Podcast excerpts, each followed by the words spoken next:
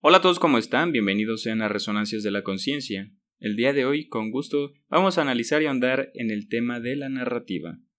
¿Qué es la narrativa? Se entiende por narrativa a la descripción oral o escrita de un acontecimiento, real o ficticio, con el fin de persuadir y entretener al espectador, el cual puede ser un lector o un oyente. Ok, puede ser un, un locutor, que es el que habla, o un interlocutor. O puede ser un autor y un lector, ¿no? Son verbal u oral y escrito o literalmente eh, plasmado, ¿no? Pero es la descripción, ¿te das cuenta? Puede ser real o ficticio de un acontecimiento o una historia, no importa, ¿no? La narrativa se usa mucho en las novelas, ¿no? Para describir personajes, para describir lugares. ¿Sabes qué me, qué me, qué me encantó de Cien años de soledad de Gabriel García Márquez? ¿Cómo describe Macondo? Macondo es una, un lugar por el sur de Colombia o del, de Sudamérica, es una selva en donde pues el mundo es muy reciente, ¿no? Y se están estableciendo civilización con un gobierno, un mandato, con una con feudales, con monarquías, con tiranía también, y también con empresas, capital. Es una historia muy completa y muy hermosa. La prosa de Gabriel García Márquez era muy cautivadora porque te atrapaba.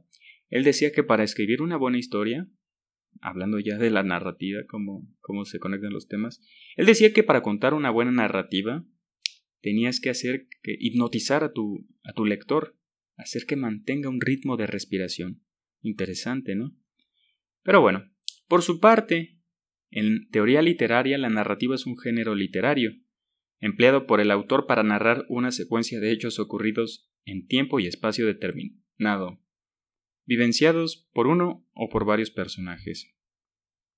Por tanto, la narrativa también implica una forma de comunicación, bien sea oral o escrita, como ya se expuso, cuyo objetivo es la narración de una historia real o ficticia. Puede ser historia, puede ser una novela, puede ser acontecimientos. Em, en los hechos policiales se da muy, muy a menudo cuando están contando los, lo que sucedió en, en un lugar y tiempo determinado. Eh, ¿Qué más? Un ejemplo que pueda dar.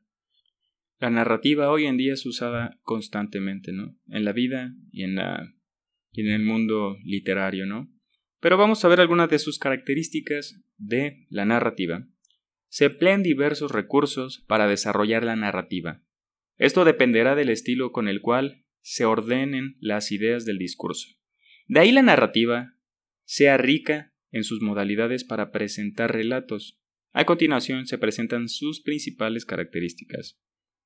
Los textos están escritos en prosa a fin de exponer con mayor detalle las descripciones que envuelven la historia.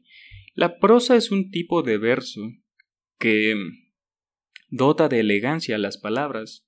Yo puedo decirte el cielo es azul, pero si te lo explico con prosa, el cielo tiene una tonalidad brillante azulada que logra transmitir eh, alegría y felicidad. Fíjate cómo te expliqué de dos maneras distintas el color del cielo. Y eso es la prosa, ¿no? Eso, eso se busca en la narrativa, ser detallado, no perder lujo de detalle y ser puntuales en la descripción de las cosas, del entorno, del lugar hecho, de todo, ¿no? Aunque sean menos comunes, también hay textos cuya narrativa posee versos largos, como las novelas, ¿no? Tiene como objetivo comunicar y dar a conocer un relato o serie de acontecimientos. Sus elementos más importantes son el narrador, los personajes, el espacio o ambiente, la historia y el estilo de narración. Generalmente, primero se exponen los personajes y el espacio o ambiente, luego se desarrollan los hechos hasta llegar al punto de máxima tensión, y a continuación le sigue el desenlace y el fin de la historia. Ok, primero te plantean cómo es el lugar para que te lo imagines, después te dan las características de un personaje, ¿no? Y al final, qué están haciendo y cómo termina todos sus actos. Los relatos se narran en tercera persona, No obstante, también se pueden realizar narraciones en segunda o primera persona. Primera es que tú lo viviste o que alguien más lo vivió. Tercera es que, que tú describes cómo lo vivió, ¿no? Son menos comunes pero no, no incorrectas. El narrador puede o no formar parte de los personajes. Pero sería raro, ¿no? Pero se puede.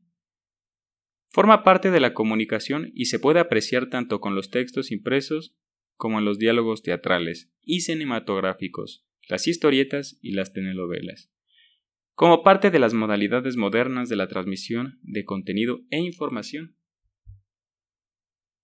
En la novela pues se puede usar muchísimo. La novela es una obra literaria escrita en prosa que narra una historia compuesta de varios personajes y desarrollada en muchos espacios, ¿no? Pero también puede ser usada o efectuada la narrativa en el cuento.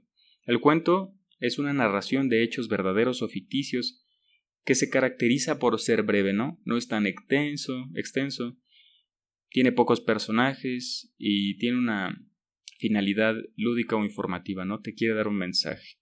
La epopeya también. La epopeya es un relato épico antiguo que se caracteriza por estar escrito en prosa, es decir, versos largos, en textos que narran historias heroicas y virtudes en base a los personajes.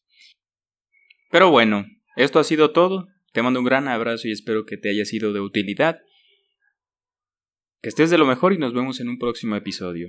Nos vemos. Chao.